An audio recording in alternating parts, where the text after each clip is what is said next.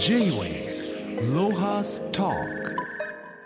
今週のゲストはそこと編集長差出和正さんです。差出君よろしくお願いします。よろしくお願いいたします。えー、差出君は10年以上全国各地の現場を訪れて取材して地域の可能性を発掘し続けてえーいるんですけども、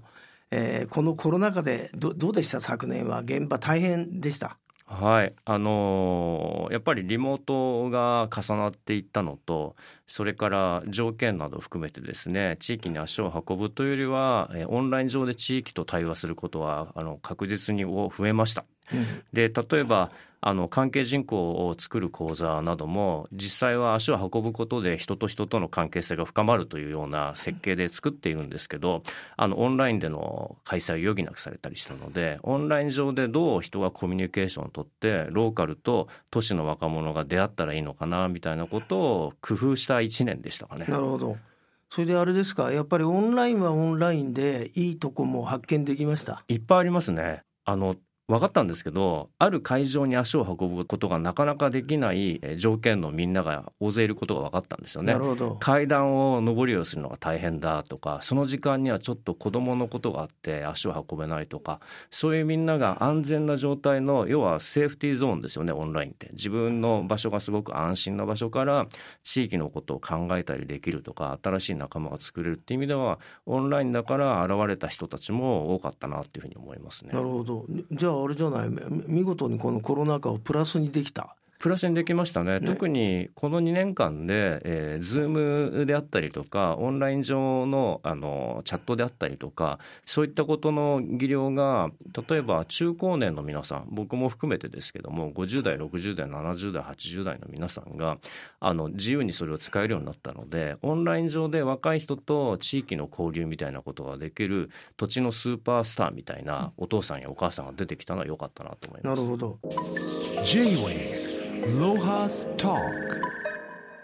のオンラインで万博未来編集部ローカルツアーオンラインこれはどういう内容なんですか？これはですね僕が大阪・関西万博の、えー日本館の基礎基本構想のクリエイターを務めさせてもらっていてであの基本構想のもと2025年に、えー向けてですね、えー万博の関係人口を作っていこうということで経済産業省よりご依頼いただいてあの2府4県大阪とか奈良とか関西のですね、えー皆さん10代20代30代のみんなに未来を編集するっていうのをオンライン上でまるでシムシティみたいにあのいろんなこうフィギュアが出てきてですね自分の住みたい未来を作ろうっていう街づくりのワークショップを開いてます。なるほどはい面白いですよ。うんあれだね。い今聞いてると福岡さんも同じようにさ大阪万博のプロデューサーなのにさはい。全然何にも具体的に進んでないぞ。いあのお 大きい立ち位置の皆さんのご苦労もよく分かっていて僕たちはある程度もう日本館というあの万博の顔の、あそうなんだ。場所をどうしていくかっていうことがもともとにあるのでなるほど。ただ、えっと、いきなり2025年が現れるよりは今から万博のことが面白いなと思う若いみんなが育っていって万博チルドレンが生まれていくとそれこそ福岡先生は、えー前回の関西万博の大阪万博の万博チルドレンでしょうからね。万博楽しかったなんか未来を作りたいっていう若い人たちやいろんな世代の人が増えていくために今この5年間の助走をいろいろと関わりしろを作っていこうと思って、えーお手伝いしてるっていうのがこの万博未来編集部ですかね。なるほど。福岡なん月の石だったよ。思い出。そうですよね。うん。でもそれだはあそこから科学の子になったんだからあなたが言ってることは正しいかもしれないけど、えー万博治療で皆さんぜひなっていただけたら嬉しいです。あの今発売のあの外事の最新号を見せてもらったんですけどかっこいい農業。はい、ねいやいやすごいあの感心しました。ありがとうございます。いやいや恐あのみれ多いです。見事にさあれじゃない？あのなんだクラフトビールとかさそそれからなんだあハーブとかはいハーブ作りとかさ、まああとワインもあったねあります。そういうさ、い今の若い子たちのそのおしゃれな暮らしに欠かせないはい、はい、あの人たちも取り上げられたりして、まあ、お驚いたんですけどちょっとこの中で一番僕君に、えー教えてもらいたかったのがさ何度も出てくるキーワードで「濃度」って書いてあるじゃん。はい、あの農業の脳に温度の度はい。これをちょっと説明してもらえるかね。はい、これはですねあの農業は専門性の高いものではあるんですけれども実は僕たちの一日の中で農業と少しリンクしてることは時間としては結構あるんですよね。スーパーに行くとかもしかしたら目に留まるローカルの風景とか。でそういった意味で、えっと、農業に広く関わっていくような形を作る上で例えば、えー、と棚田のサポートをするとか生産者とつながるとかマルシェに行くとかあとちょっと土の本を読んでみるとか広く農業につながりそうなことを全て濃度と呼んでいやあの1日24時間の中で濃度が高まっていくことで農業のことを自分ごとにできていくような社会になるといいなと思って作った造語です。なるほど、えー濃い度数ではなくて農業の脳に度数の度でで濃度っていうのは実は英語で言うと接点とか結節点みたいなことでもあるんですよね、うんだからハブみたいな形で、えーなんか農業に関してのきっかけがここから生まれるといいなと思ってあのまあ、えー作った言葉ではあるんですが、えー今回のかっこいい農業もあの濃度が上がっていくといいなと思ってそれぞれのえー取材を進めた、えー経緯があります。まあ中でさあの若い女性があの、えーしまあ、主人公っていうか社長でやってるはいえーものづくりが出てましたけどちょ、はい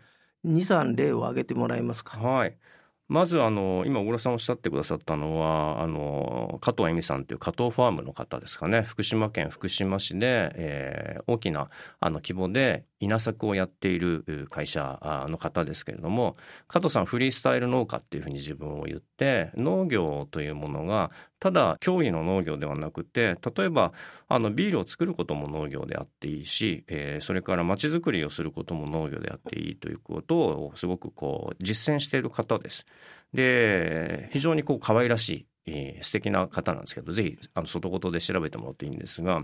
えー、とでイエロービアワークスっていうですね超かっこいいクラフトビールのブルワリーを自分のおお家のところに作って黄色がイメージでですねでとにかく美味しい例えば、えー福島のピーチを使ったりとかそれからラズベリーを使ったりとかお米も使ったりとかあと,、えー、と三陸のやっぱりブルワリーとコラボレーションしてまたいけてるパッケージのビールを作ったりみたいなことをやってる彼女です。で僕は今回かっこいい農業という特集を作ろうと思った時に最初に浮かんだのはやっぱ加藤恵美さんだったんですよね。かっこいいなと思って。でかっこいいをどう伝えたらいいかなと思った時に彼女のイメージがありました。なるほど。はい。J-Wave Lohas Talk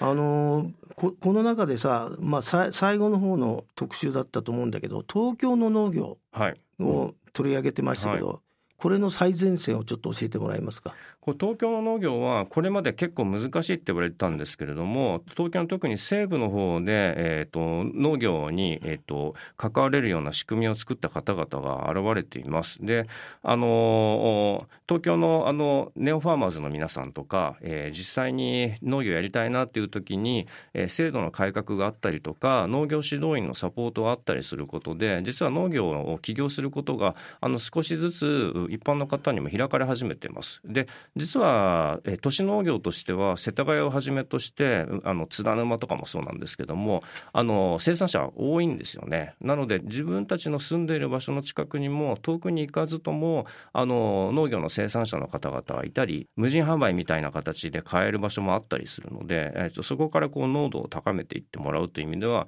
東京のファーマーズ事情には、えー、とすごくこうアンテナを張ってもらうと面白いと思います。なるほど。J-Wave Lohas Talk 昨年あの外ことで未来を作る外こと SDGs アワーズををまあ作られたんですけどはいこのアワードのまあ意味とそれから第1回受賞者ってもう出たんだよねはい、出ました。教えていただけますか？はい。あの未来を作る外こと SDGs アワードというのを昨年のえー12月に授賞式を行いました。でこれはあの SDGs の取り組みをえー広報する活動を表彰するもので自分たちのやってることをちゃんと一般の人に伝えられるかどうかみたいなことをあの表彰してます。で1回目の受賞をされた方々はですね、えー、と団体としては北九州市大崎電気工業株式会社それから株式会社三越伊勢丹株式会社明治株式会社 NTTPC コミュニケーションズの5組の方々です。でちょっとずつそれぞれやってらっしゃることをご説明すると北九州市はもういち早く SDGs 未来都市に認定されてあの官民連携であの SDGs を推進している本当にあのお手本のような町です。で大崎電気工業はあのご家庭にあるスマートメーターを作ってる会社なんですけどこのスマートメーターは結構大事で、えー、と例えば節電しようって言って自分の意識でマニュアル的に自分がやるよりはあの AI に任せた方が効率的に省エネは進むんですよね。なるほどそういう意味であのスマートメーターがその省エネの一つこうキーを握っていると思いますので大崎電気工業の取り組みとそれからインターナショナルスクールとか子どもに向けてそういう電気の使い方をあの社長自らこうやってあの伝道しているっていうのも表彰に値しましたね。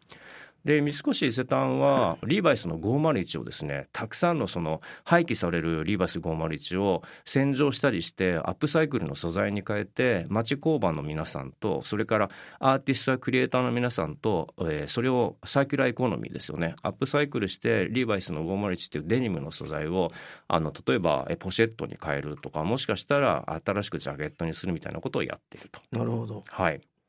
株式会社明治はこれ小黒さんにたて多分通ずると思うんですけどあの明治カカオサポートっていうのをやっててですね、あのガーナとかうん。あのカカオの生産地の、えー健康であったり環境に配慮する、えー取り組みをいち早くもう十数年以上前からやってらっしゃる。で子どもたちの教育とか児童労働を、えー是正する、えーなくしていくとかそれから教育であったり環境お例えばトイレとかですよね井戸水とかそういったことも含めて全体として生産地のみんなが幸せになるサポートをしているというその取り組みのことを表彰しています。で NTTPC コミュニケーションズさんはもはいうまさに今あの、まあ、岸田内閣が推し進めているデジタル田園都市国家構想にぴったりはまるところでですねなるほどえー、と小さいベンチャー企業から大手の企業まで AI を使って、えー漁業を助けるとかいろんな仕組みをたった一企業ではできないことも、えー、とパートナーシップでいろんな企業が組み合わさってやればあの日本の課題だけじゃなく世界の課題を AI で解決できるということで取り組んでいるとても素敵なコミュニティを作っているところが表彰されました。まああれですね。そうやってなんか君の口から聞くとさ日本もまだまだ大丈夫だってき気になるね。あの大丈夫であってほしいですよね。ね。J-Way Talk 最後に、えーここ何年かの外事での大事なテーマ関係人口。これに関してはどうですか？随分増えましたか？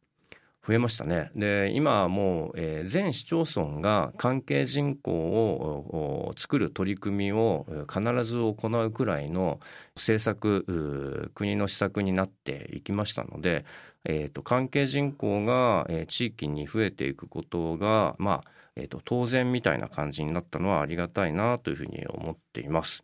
で、えー関係人口もだいぶ分化し始めてきていて今回お話ししたオンラインの関係人口のことはオンライン関係人口っていうんですよね。